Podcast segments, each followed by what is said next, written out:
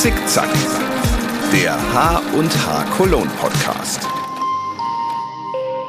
Mit Katrin Schön.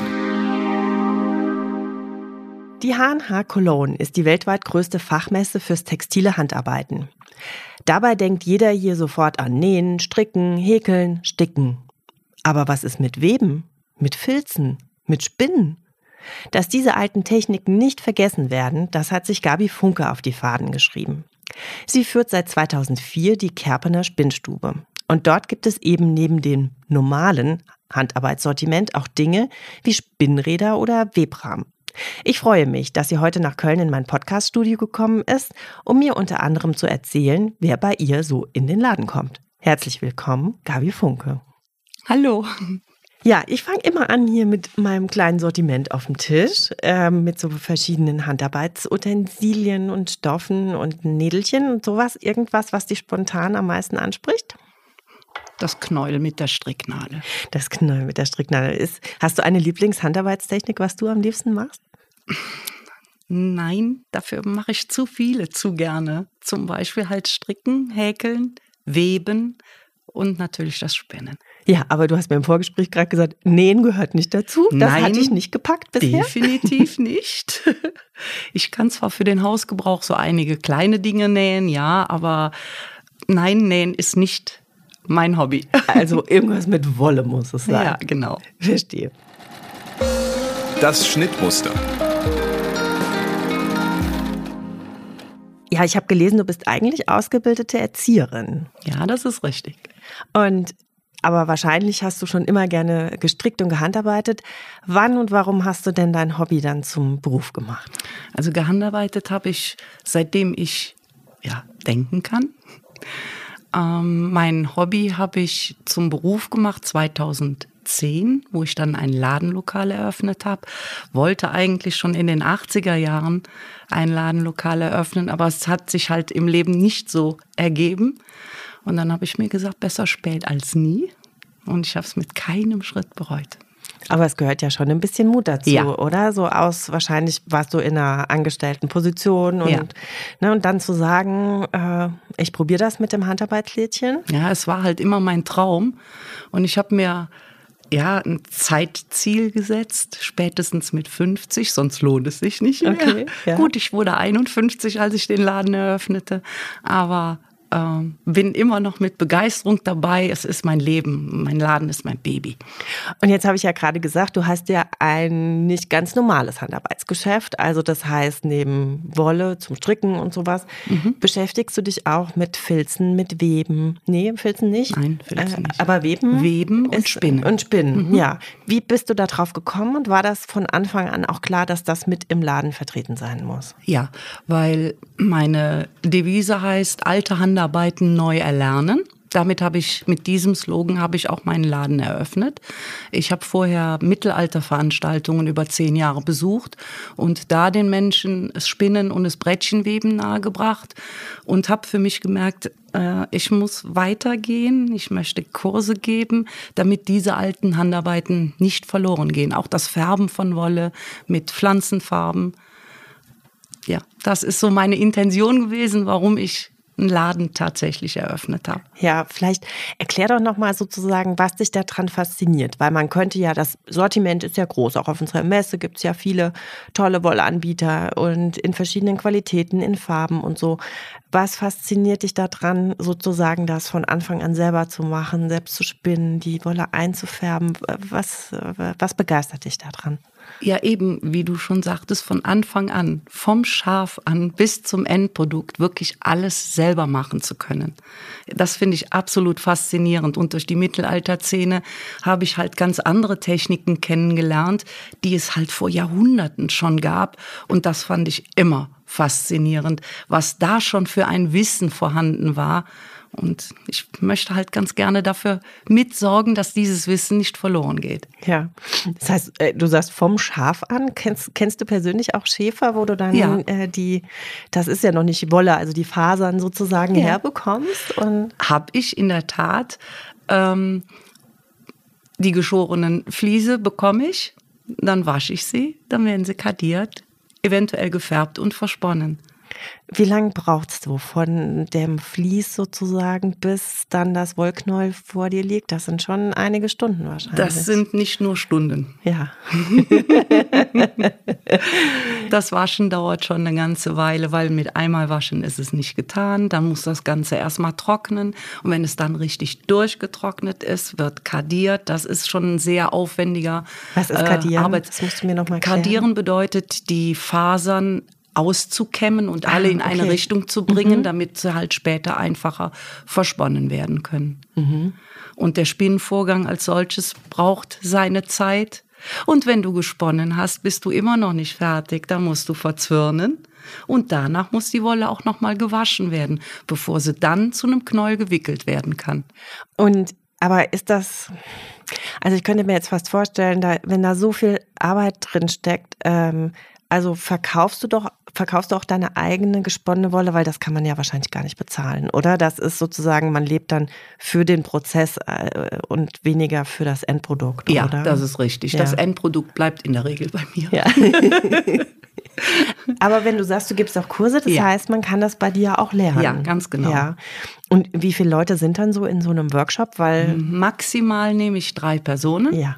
weil ich mag nicht diese großen Workshops, wo ja. weiß ich, wie viele Menschen sitzen. Ich möchte, wenn meine Kunden da waren oder meine äh, Kursteilnehmer da waren und nach Hause gehen, dass sie das, was sie gelernt haben, auch beherrschen.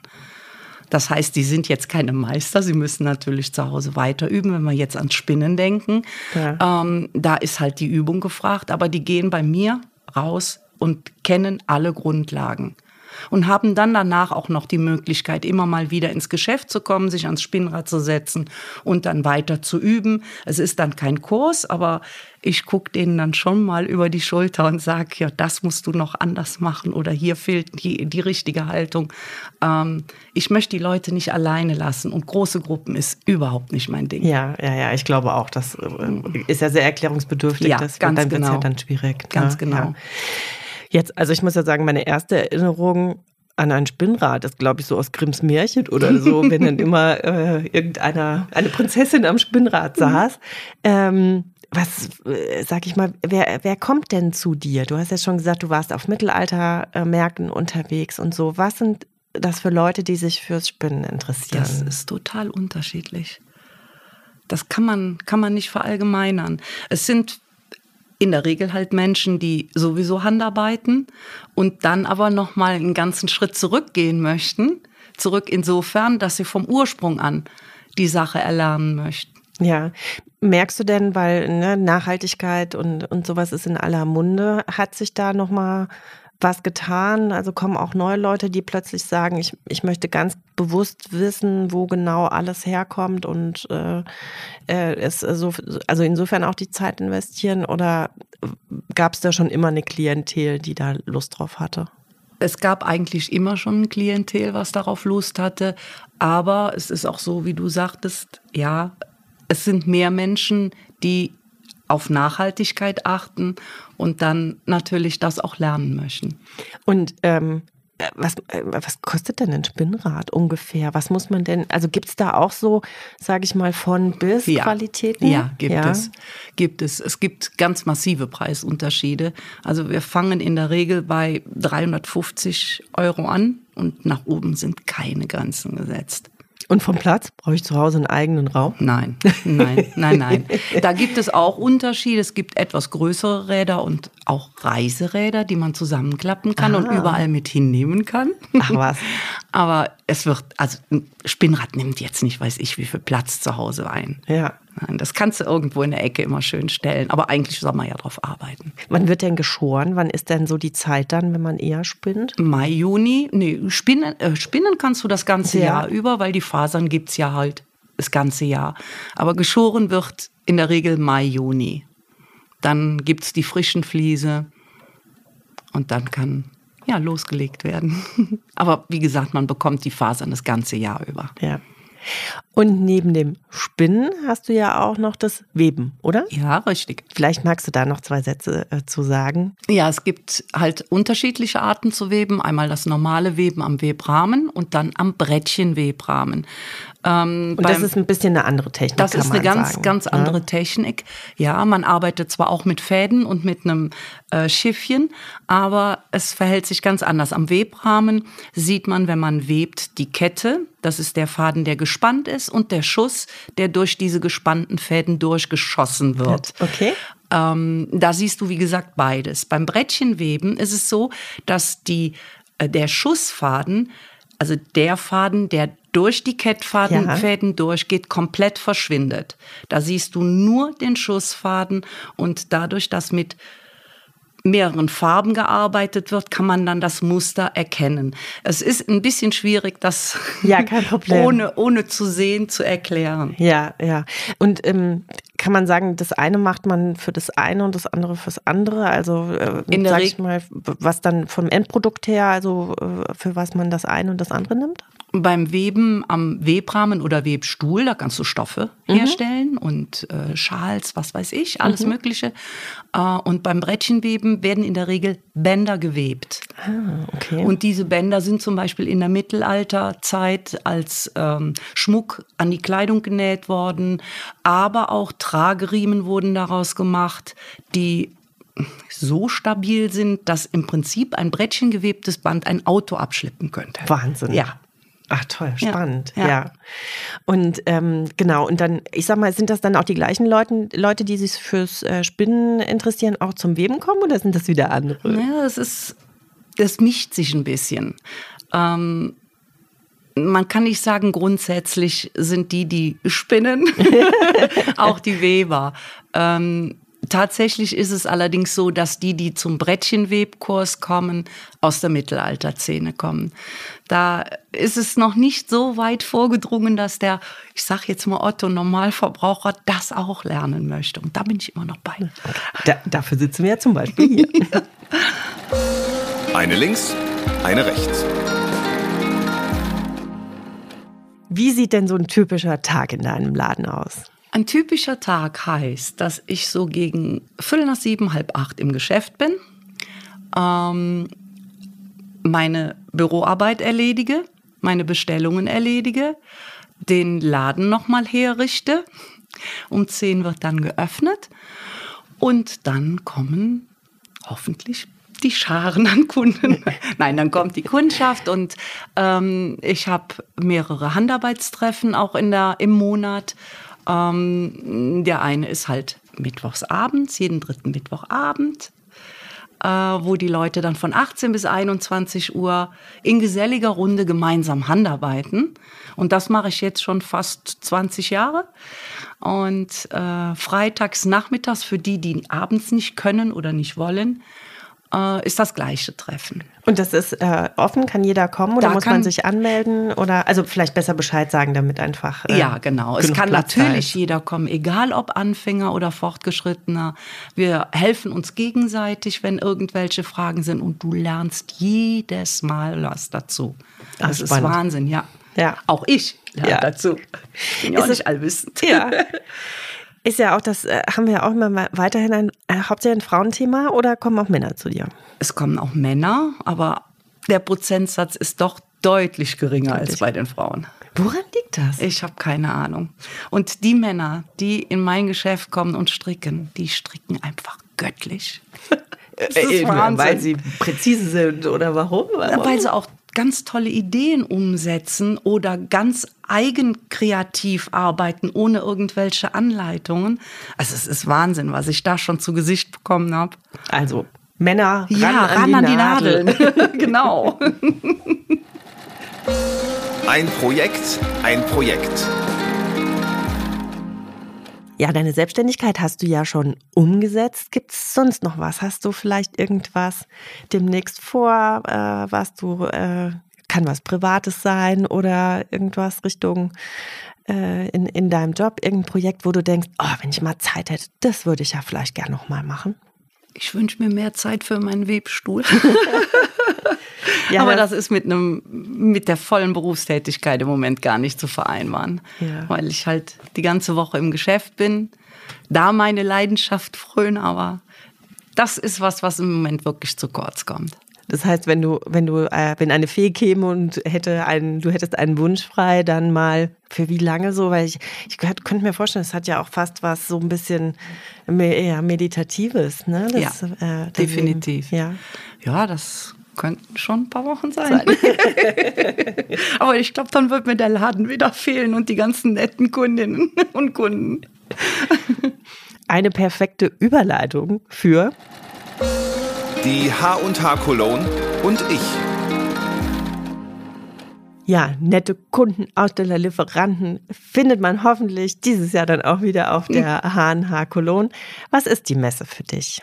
Ja, ein ganz wichtiger Anlaufpunkt, um über alle Neuigkeiten für die kommende Saison informiert zu werden, ähm, in Kontakt zu treten mit meinen Geschäftsleuten, den Vertretern mal Hallo zu sagen. Ganz genau, die man ja schon seit ewigen Zeiten kennt. Ja. Oder neue dazugekommen sind, weil mittlerweile welche in Rente gegangen sind. Nein, ich finde es unheimlich wichtig, dahin zu gehen, ähm, eben um über alles Neue informiert zu werden, sich auszutauschen, auch mit Kolleginnen, die ähm, ganz woanders ihre Geschäfte haben und über deren Ideen was zu erfahren. Dann die ganz, ganz tollen Angebote von der H&H, die wir als Wiederverkäufer nutzen können, finde ich enorm wichtig. Du meinst so unser Workshop-Programm und die Talksofas. Ganz wir genau. versuchen ja auch da immer Ganz ein bisschen genau. was äh, speziell auch für den Fachhandel an, anzu, anzubieten, ja. ne? was jetzt gerade sozusagen, man hat ja auf der Messe nicht so viel Zeit, aber so in, in kurzen, knappen ja. Sachen mal ähm, ja wieder Neues zu hören, was vielleicht gerade auch so für die Vermarktung und sowas genau, wichtig ist. Genau, Anregungen ja. zu bekommen. Ja, mhm. genau. Ähm, kannst du sagen, wie, wie viele Lieferanten hast du so auf der Messe? Wie viel musst du besuchen? Also bist du drei Tage unterwegs, wenn die Hanna Ich bin heißt? zwei Tage unterwegs. Ja. In der Regel der Freitag, äh, der Samstag und der Sonntag, ja. weil ich habe ja nebenbei noch, noch das Laden. Geschäft. Ja, ja. und das kann ich nicht zwei Tage hintereinander zulassen. Ja. Das geht nicht. Das heißt, so am, am drei Tage wären schon schön. schön. Also bist herzlich eingeladen. Du weißt, an uns liegt es nicht. Nein. Danke. Ja, das heißt also so der Austausch mit den Lieferanten mhm. und so, das besonders schön mhm. oder ja, ja. so, so ja. Das, das Gesamte quasi. Eigentlich das ganze Rundum-Paket. Ja die Aussteller, das, was die H&H äh, für mich als Wiederverkäufer anbietet und eben auch die ganzen Kolleginnen, die man da immer wieder trifft, aus ganz Deutschland und auch aus anderen Ländern. Ja, wir sind schon eine kleine Handarbeitsfamilie, kann ja, man sagen. Ja, kann man ne? sagen. Ja. genau. Hast du irgendeinen Wunsch oder was erwartest du jetzt? So, wir haben ja jetzt, äh, wir haben auch im Vorgespräch schon mal kurz gesprochen, eine Messe ausgefallen, eine mhm. digital, mhm. eine nicht so groß, wie wir es alle, uns alle gewünscht hatten. Jetzt dieses Jahr hoffentlich wieder eine, eine normale H&H Cologne. Ähm, äh, so alle Vorzeichen sehen gut aus. Was, ja. äh, mit welcher Erwartung guckst du auf diese Messe? Ja, das tatsächlich stattfinden kann. Aber ich denke, das wird. Ja, das steht, wird, außer, das äh, steht außer Frage, Frage mittlerweile. Ja, ja, denke ich auch. Ja, ich freue mich einfach drauf, wieder mit den Menschen da in Kontakt zu treten. Ja, das Internationale und, auch. Genau, so absolut das Internationale, ja. Da, also wir freuen uns auch sehr und sind auch ganz positiv, dass alles gut äh, funktioniert. Das wird's. Der Elefant muss durchs Nadelöhr. Ja, also ich sag mal, wir sind an sich, würde ich sagen, ganz okay als Branche durch diese blöde Corona-Zeit äh, gekommen. Ne? Viele haben sich auch wieder mit dem Handarbeiten beschäftigt. Trotzdem, äh, ich glaube, es gibt keine Branche, die so ein Selbstläufer ist. Was denkst du im Moment, was beschäftigt dich als Händlerin? Was, ähm, wo siehst du im Moment Herausforderungen? Was kommt so auf uns zu?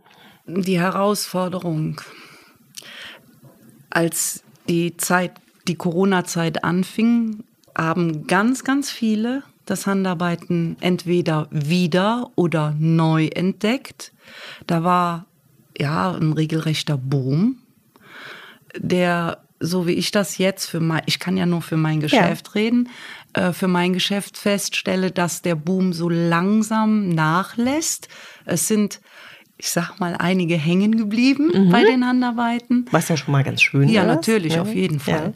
Ja. Ähm, was mir ein bisschen Sorge macht, sind die ganzen Preisentwicklungen, mhm. ähm, die Schwierigkeiten an Ware zu kommen, nach wie vor. Mhm. Das macht mir schon Sorge.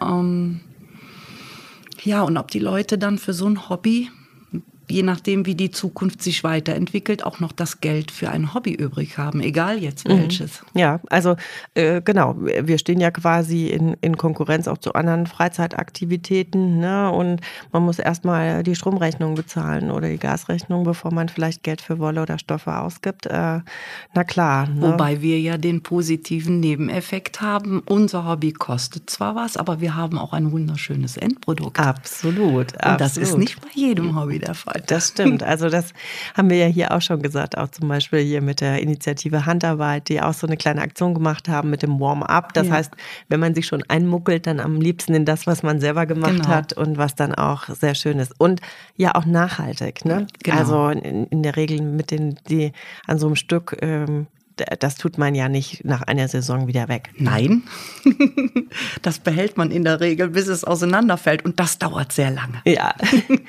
das heißt jetzt vielleicht, ähm, wenn wir mal davon ausgehen, dass vielleicht jetzt auch sich das alles wieder ein bisschen normalisiert und stabilisiert, ne? wenn jetzt äh, die Leute nicht mehr so eine Angst haben müssen, dass sie ihre Rechnung nicht mehr bezahlen können, denke ich, was, was ähm, also äh, haben wir immer so einen Grundstock an Leuten, die gerne Handarbeiten, das wird auch immer bleiben. Oder wie du sagst, so ein paar sind hängen geblieben.